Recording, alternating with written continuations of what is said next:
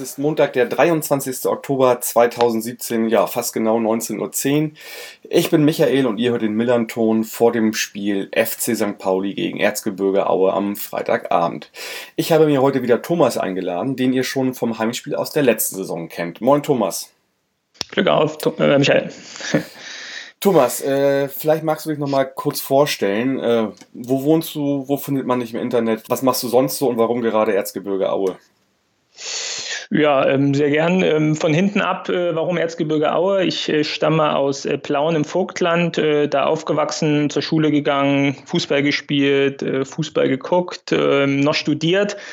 Und wenn man da aufwächst im Vogtland, das ist sozusagen die Region neben dem Erzgebirge in Westsachsen, dann geht man natürlich auch gern zum Fußball und in der Gegend ist eigentlich nur Erzgebirge Aue oder Wismut Aue früher ein Thema mit meinem Vater äh, in den 80ern, der mich dann schon als äh, kleiner Junge mitgenommen hat und mich dann mit dem, äh, mit dem, mit dem, mit dem Erzgebirgs Wismut DNA, was man jetzt ja auch marketingtechnisch äh, ausschlachtet vom Verein, äh, infiziert und ähm, ja seitdem äh, den Verein nie aus den Augen verloren, auch als ich dann das Vogtland verlassen hatte, erst nach Frankfurt gegangen und jetzt ähm, ja seit knapp drei Jahren hier in Hamburg ansässig und ähm, ja, verfolge die Spiele, wenn auch aus der Ferne natürlich noch sehr gern und freue mich ja umso mehr dann ähm, mal wieder hier ein Heimspiel vor Ort zu haben, ähm, weil das natürlich dann ein Pflichttermin ist, ähm, hier im Norden ähm, meine Mannschaft mal zu sehen und das ist jetzt am Freitag wieder der Fall.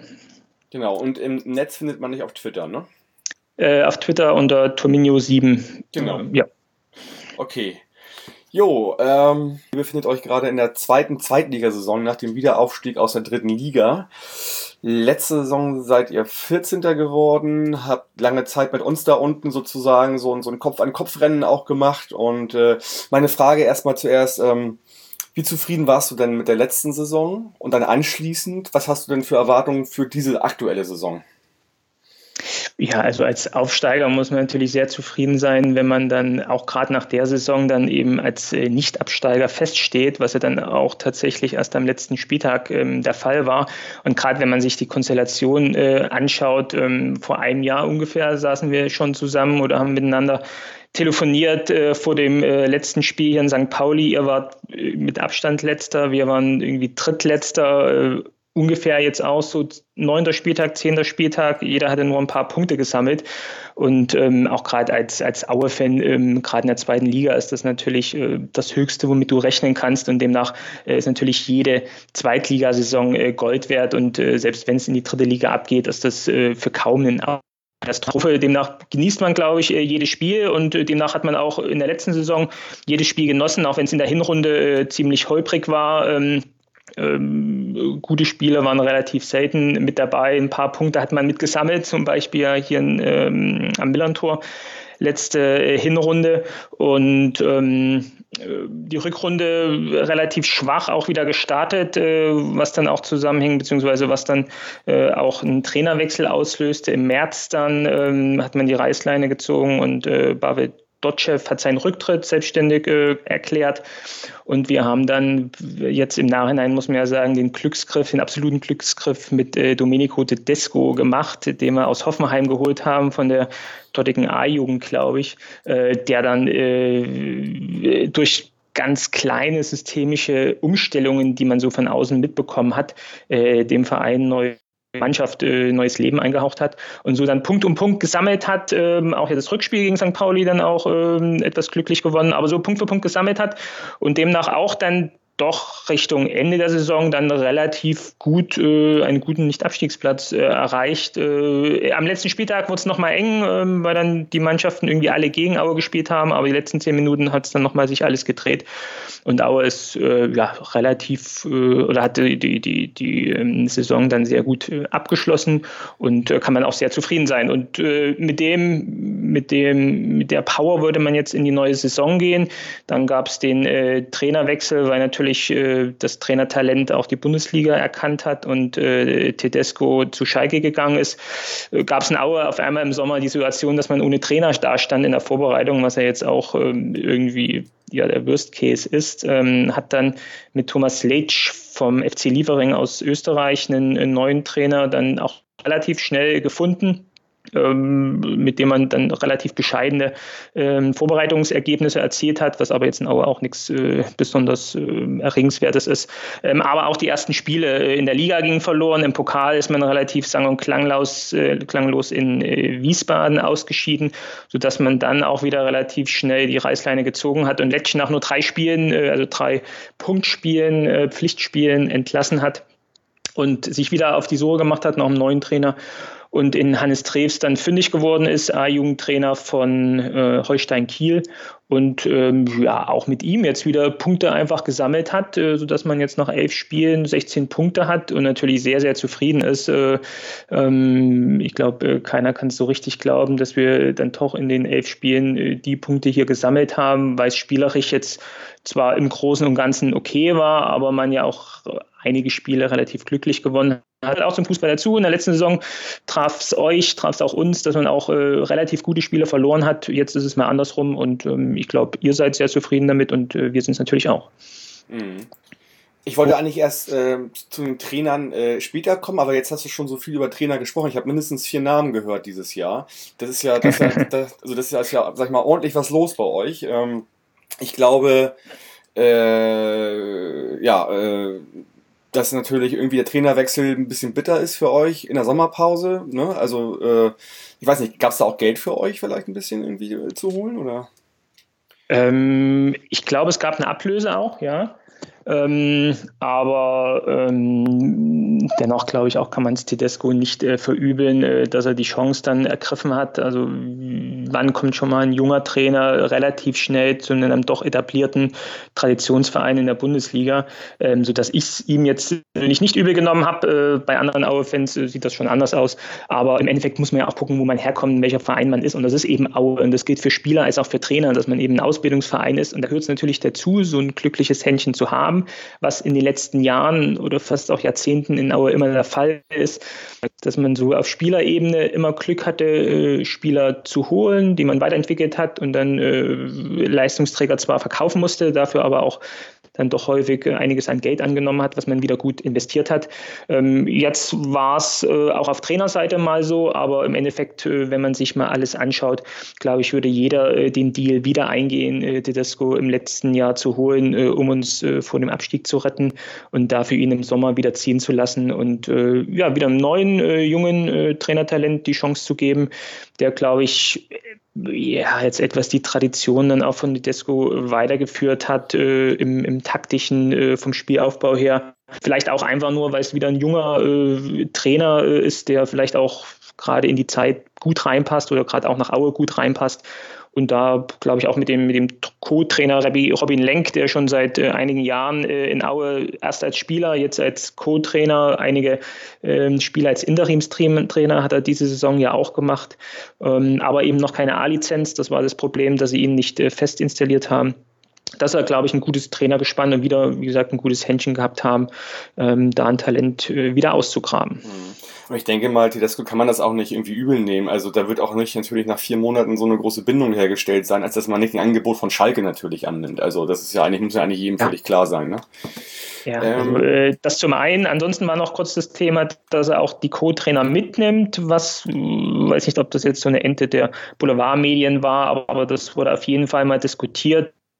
Ähm, Gab es aber wohl dann Machtwort von unserem Präsident, äh, der auch äh, mehr oder weniger der Schwiegervater von Robin Lenk als Co-Trainer ist und da eben äh, wahrscheinlich dann auch seinen Einfluss eben gemacht hat, sodass dann Tedesco allein nach Schalke gegangen ist und eben nicht auch das Trainerteam auch hinter äh, ihm damals, als auch jetzt hinter Treves und Lenk äh, mit einem Fitnesstrainer, mit einem Torwarttrainer, die schon seit Jahren da irgendwas Grund Konstrukt im Trainerteam stellen, dass die eben nicht mit abgewandert sind, weil das nochmal ein größeres, äh, größerer Schlag gewesen wäre, sondern eben nur Tedesco. Also ich glaube, damit können alle leben. Ja, aber ich glaube auch, wenn der die mitnimmt, was ja heutzutage eigentlich gängige Praxis ist, kann man den dreien das auch nicht vorwerfen, ne, wenn sie zu Schalke gehen können. Ne?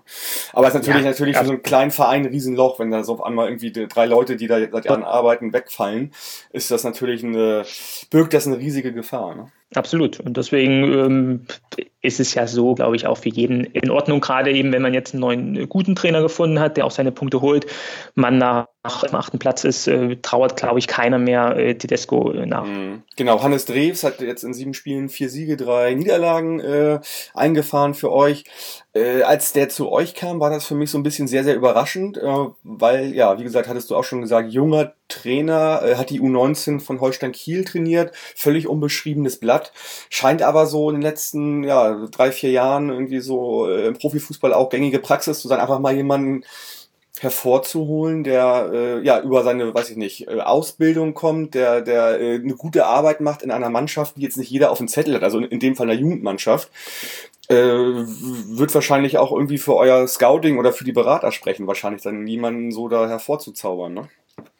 Genau, also das äh, trifft wieder, wieder die Spieler als auch die Trainer, dass da das Scouting-System oder wahrscheinlich auch die Bekanntschaften, Machenschaften im Hintergrund dort gut funktionieren. Äh, Tedesco war ein unbeschriebenes Blatt, hätte man eher wahrscheinlich nur auf Spezialistenebene als äh, Jahrgangsbesten äh, des Trainerlehrgangs, glaube ich, 2016 noch irgendwie vor Nagelsmann. Äh, die Lorbeeren hat er mitgebracht, die hat er jetzt in Aue nochmal veredelt und ist jetzt ja auch mit Schalke nicht äh, ganz unerfolgreich. Ähm, man muss halt schauen, wie viele Trainer gibt es jetzt auf dem Trainermarkt von den, von den äh, herkömmlichen Namen hin, bis jetzt, wenn es jetzt eben auch darum geht, sogar ähm, A-Jugend-Trainern die Möglichkeit zu geben, im Profigeschäft direkt eine Mannschaft zu übernehmen, finde ich grundsätzlich eine gute Entwicklung, bringt mal wieder einen neuen Schwung rein. Und äh, warum nicht eine Verantwortung mal auf einen äh, ja, etwas jüngeren Trainer zu geben, ist noch die große Diskussion, ja, Laptop-Trainer, neue, neue Systeme, neue neue Ideen in das Spiel oder auch ins Training einzubringen,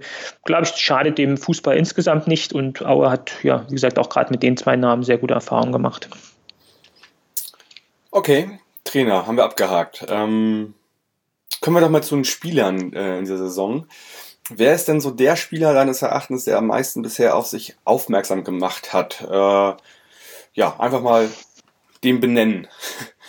Genau, also in, in Aue ist es ja immer relativ einfach, weil wir ja oft auch gegen den Abstieg spielen und es dann nicht so viele Spieler gibt, die irgendwie gerade spieltechnisch von der Leistung her auf sich aufmerksam machen. Aber in dieser Saison muss man, glaube ich, äh, zwei Namen nennen. Man kommt nicht an äh, Sören Bertram vorbei. Mhm der gerade äh, in der letzten Saison ähm, wenig Spiele gemacht hat, im ersten Halbjahr auch noch durch einen Kreuzbandriss äh, verletzt war, deswegen keine Spiele machen konnte und auch in der Rückserie erstmal herangeführt wurde und ich glaube erst ganz zuletzt nur ein paar ganz kurze äh, Einwechselmomente hatte, deswegen nicht wirklich zum Zug gekommen.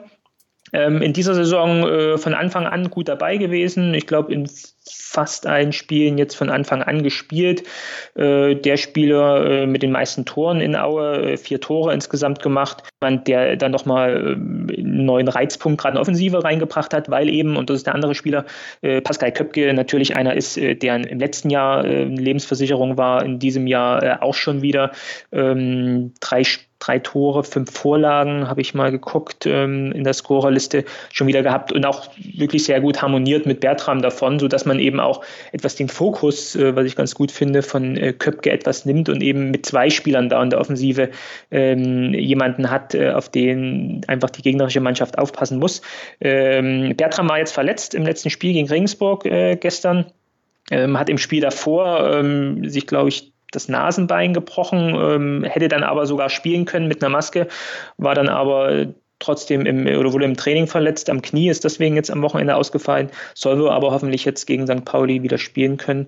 Und ja, das sind die zwei, die eigentlich zu nennen sind, gerade in der Offensive, die wirklich äh, die meiste Torgefahr von Aue sorgen. Vielleicht noch einer zu nennen als Dritter im Bunde mit einem Neuzugang auch, äh, Dominik Vitra, äh, hinten in der Abwehr der mehr oder weniger so die vielleicht auch Libero-Position so einnimmt, weil Aue oft mit einer Dreierkette, Fünferkette, je nach äh, Spielsituation äh, agiert und da wirklich äh, hinten gerade äh, die Defensive sehr gut zusammenhält. Äh, wenn man sich die Ergebnisse anguckt, wenn Aue gewinnt, dann mehr oder weniger fast immer so mit einem Tor Unterschied und ähm, er sorgt meistens äh, für die Null hinten. Ähm, das, das passt ganz gut und ist gerade durch die Abgänge, die wir hatten in dieser Saison mit äh, Breitkreuz und Samsung, die nach äh, äh Braunschweig gegangen sind, äh, die auch ein herber Verlust waren für die Defensive, hat man da mit ihm einen guten Neueinkauf gemacht, der auch die Defensive gut zusammenhält.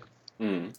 Aber ich glaube auch, äh, dass man durchaus Martin Mendel auch, auch sag ich mal, nennen kann, äh, der auch im, bei Kicker einen Notendurchschnitt hat von 2,86, was ziemlich gut ist und der auch jetzt gegen Regensburg eine 1,5 bekommen hat und der uns ja schon irgendwie jahrelang zur Weißblut getrieben hat früher. Ähm, äh, natürlich ist es immer so, wenn man bei einer Mannschaft Torwart ist, äh, die unten drin ist, kriegt man auch viel zu halten, kann man sich äh, ja viel auszeichnen und äh, aber für mich immer noch einer der besten Torhüter der zweiten Liga auf jeden Fall.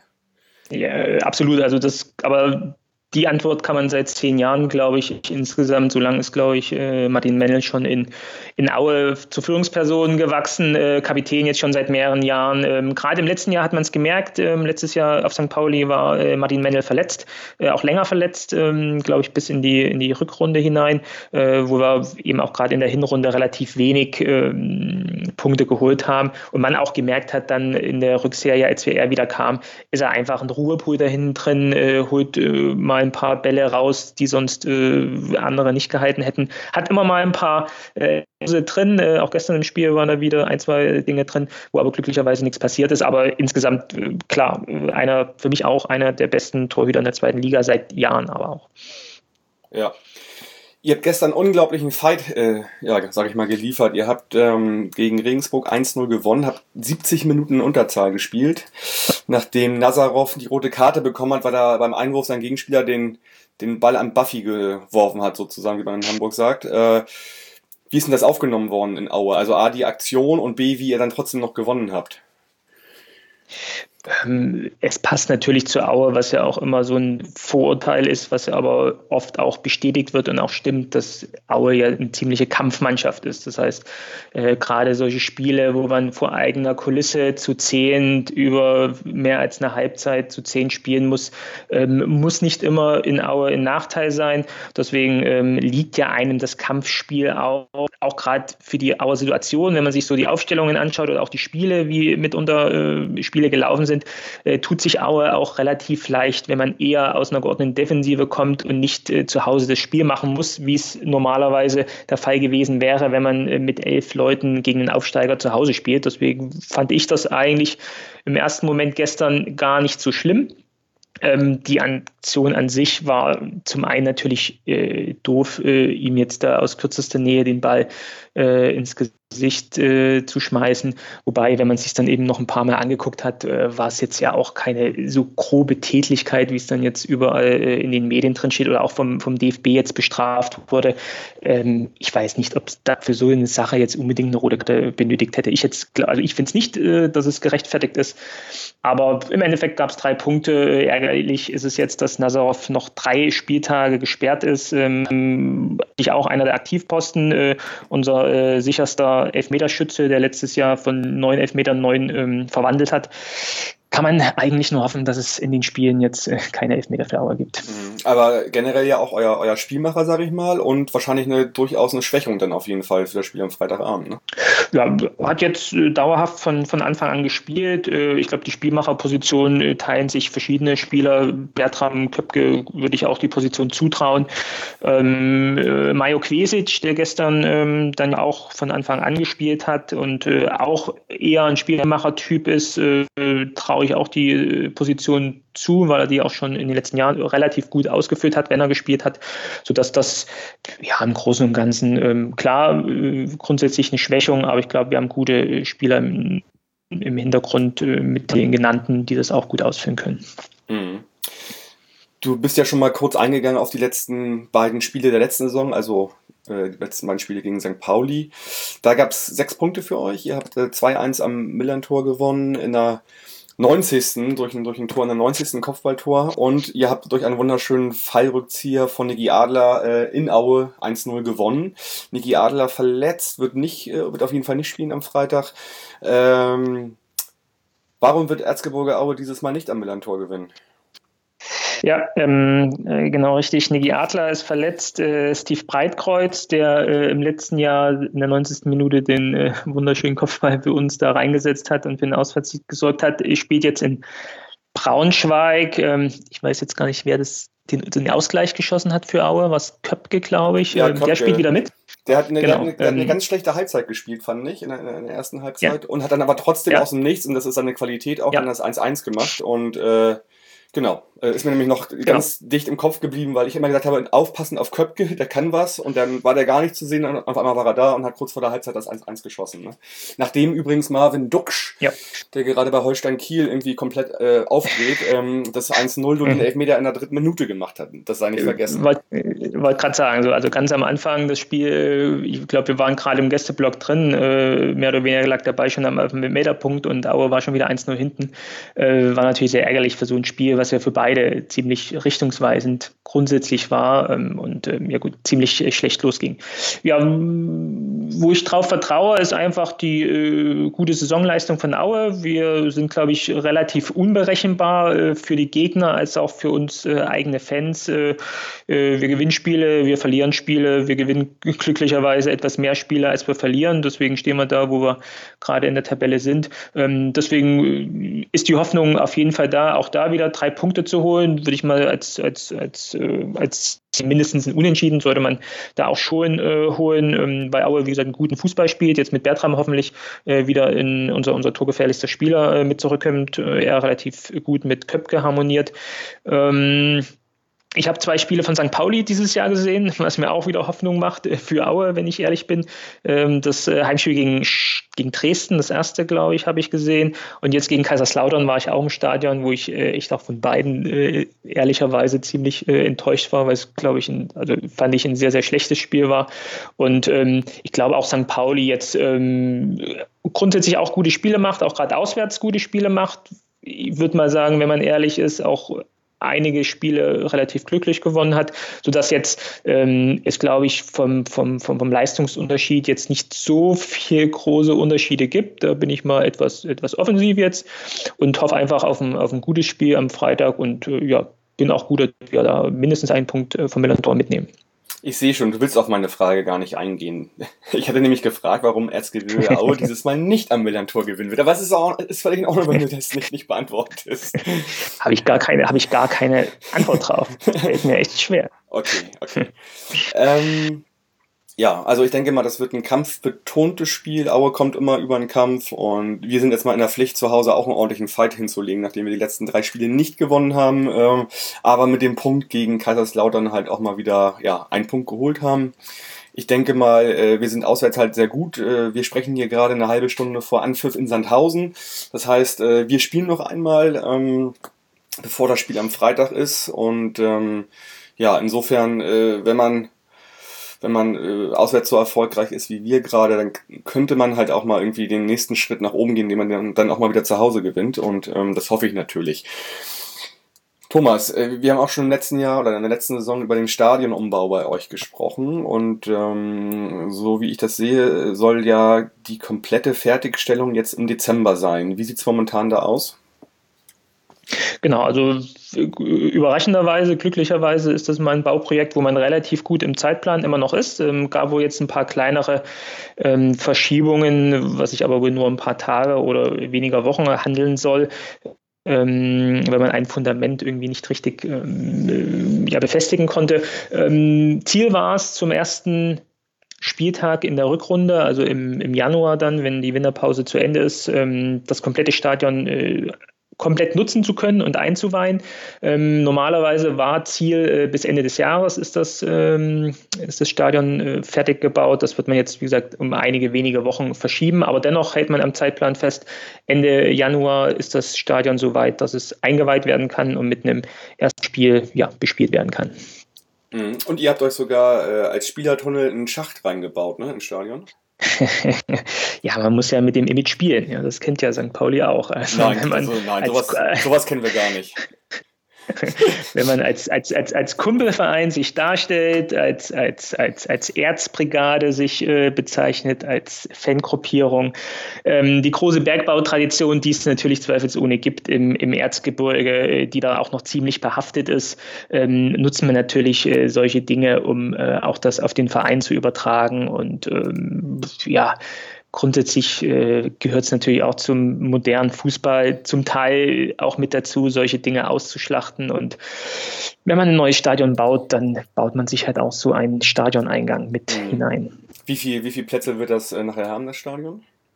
Ähm, wird immer noch bei 16.500 Zuschauer bleiben, also vor dem Umbau und äh, grundsätzlich reicht auch die Größe her von der, für die Region, wenn man sich mal schaut, anschaut, dass Aue gerade mal 17.000, 18.000 Einwohner hat als äh, Kreisstadt. Natürlich auch der Großteil der Fans auch aus der äh, näheren Umgebung äh, zu den Spielen kommen, äh, andere mitunter auch schon etwas weitere Anreise haben ist aber im Großen und Ganzen das Stadion relativ selten ausverkauft. Auch mit den 16.500 bisher wird sich wahrscheinlich auch in der näheren Zukunft dann nicht arg erhöhen. Deswegen bin ich auch zufrieden, dass man jetzt hier kleine Brötchen backt und sagt, wir wollen moderne Stadion, wir wollen moderne, ähm, meinetwegen auch ein paar äh, Logen, um ein paar äh, finanzkräftige Sponsoren anzuziehen. Man braucht eine gute Infrastruktur für die Fans, äh, für die Heimfans, Gästefans, eine gute Versorgung, äh, ein modernes Stadion und wenn es dann 16.500 Zuschauer nur sind, ähm, dann ist es okay.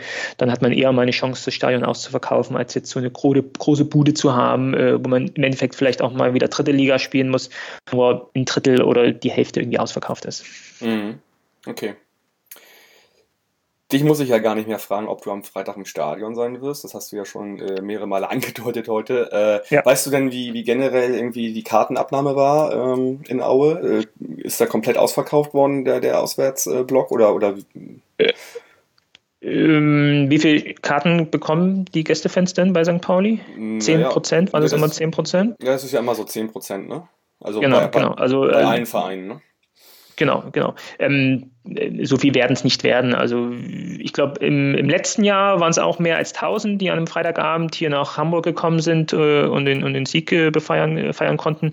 Äh, in diesem Jahr schätze ich auch wieder mit 1000. Ähm, die Ansetzung ist natürlich äh, sehr, sehr ungünstig, äh, gerade für die Fans, die direkt aus dem Erzgebirge kommen. Eine Freitagabend-Ansetzung nervt dann natürlich, zumal auch relativ viele Fans hier gerade das Auswärtsspiel in St. Pauli mitnehmen wollen und vielleicht der eine oder andere dann davon abgestreckt ist und äh, nicht die Reise auf sich nimmt. Aber dennoch äh, war ich letztes Jahr überrascht und bin dieses Jahr demnach äh, relativ wenig überrascht, wenn es wieder knapp an die 1000 äh, Fans werden, ähm, was man glaube ich auch hoch anschätzen muss, dass trotzdem eine vierstellige Anzahl hier am Freitag sich aufmacht und ein Auswärtsspiel am Millern-Tor sich anguckt. Mhm, okay. Ich bin vorhin äh, bei meinen Recherchen äh, zu der Sendung, die wir gerade äh, hier besprechen, noch über eine Anekdote gestolpert bei der Elf Freunde. Und das war so eine, so eine Clickbait-Überschrift, äh, die da hieß so, hm, ich weiß jetzt nicht, wie es wortwörtlich war, aber so, äh, kennst du eigentlich den schlechtesten deutschen Kicker ähm, bei, bei FIFA 18 von EA Sports? Und äh, ja, erzähl doch mal, du kannst am besten vielleicht zur Auskunft geben, denn es ist ein Spieler vom, äh, von Erzgebirge Aue. Richtig. Ähm, unser Zeugwart ist der schlechteste Spieler in äh, FIFA 18. Äh, die Bewandtnis, äh, weswegen ähm, äh, bei FIFA 18 es einen Spieler gibt, ähm, der die schlechteste Bewertung hat und unser Zeugwart ist, ähm, dass es ja die Regel in der zweiten Liga gibt, dass man noch ähm, Spieler mit einer regionalen Verbundenheit und die, glaube ich, auch vom Verein direkt ausgebildet wurden, äh, benötigt, äh, um entsprechend die Lizenz zu bekommen. Und es war im letzten Jahr bereits Tommy Käsemodel, ähm, der auch in diesem Jahr wieder als, äh, ich glaube, Regionalspieler oder wie es heißt, äh, Lokalspieler, Local Player äh, gemeldet wurde. Äh, bei uns seit äh, zwei Jahren äh, die Position des Zeugwarts im Verein übernommen hat.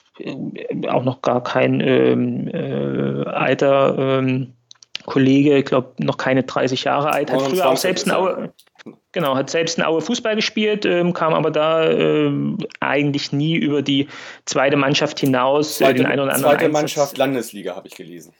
Genau, genau. Kam nie da äh, groß drüber hinaus, vielleicht mal auf der Bank gesessen in einem, in einem Zweitligaspiel, aber ich glaube sogar Einsätze im Profi überhaupt keinen gehabt. Und ähm, ja, kann gegen den Ball kicken. Das heißt, wenn jemand vom DFB kommt und das ganz gerne mal überprüfen möchte, kriegt er den Ball irgendwie auch noch ins Tor.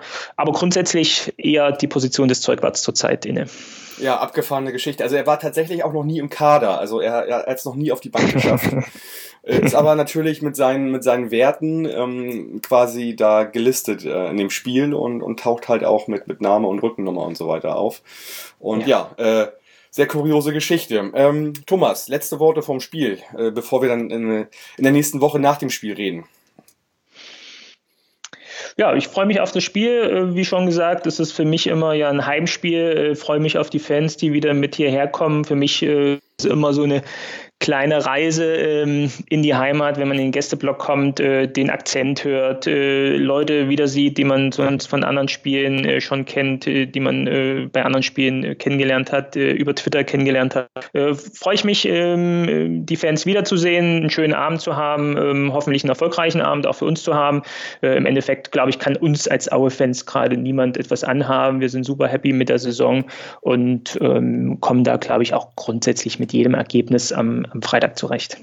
Genau, ist ja auch nicht so ein schlechtes Spiel. Also das spielt der siebte gegen den achten, das nochmal ganz nebenbei. Also ihr seid Achter und ich denke mal, das ist für euch auch eine Tabellenposition, ja, äh, die, die, die euch, die euch, sag ich mal, gut gefällt wahrscheinlich. Ne? Absolut. Also wie gesagt, man muss sich nur das äh, vor Augen halten, äh, wo wir letztes Jahr standen zu der Zeit, wo wir in der Rückrunde standen zu der Zeit. Ähm, da ist das jetzt mit elf Spielen, 16 Punkten äh, Gold wert und riesig und die Euphorie ist auch riesig im Erzgebirge und ähm, ja, damit lässt sich hoffentlich relativ locker die Saison bestreiten. Okay, dann ja, danke ich dir, Thomas, heute für die Zeit, für das Gespräch und wir sprechen uns in der nächsten Woche wieder. Und ja, den, den Hörerinnen wünsche ich genau. wie immer, wie immer ein schönes Spiel am Freitag und äh, bis zum nächsten Mal. Forza, bleibt gesund und macht's gut. Ciao. Ciao, ciao.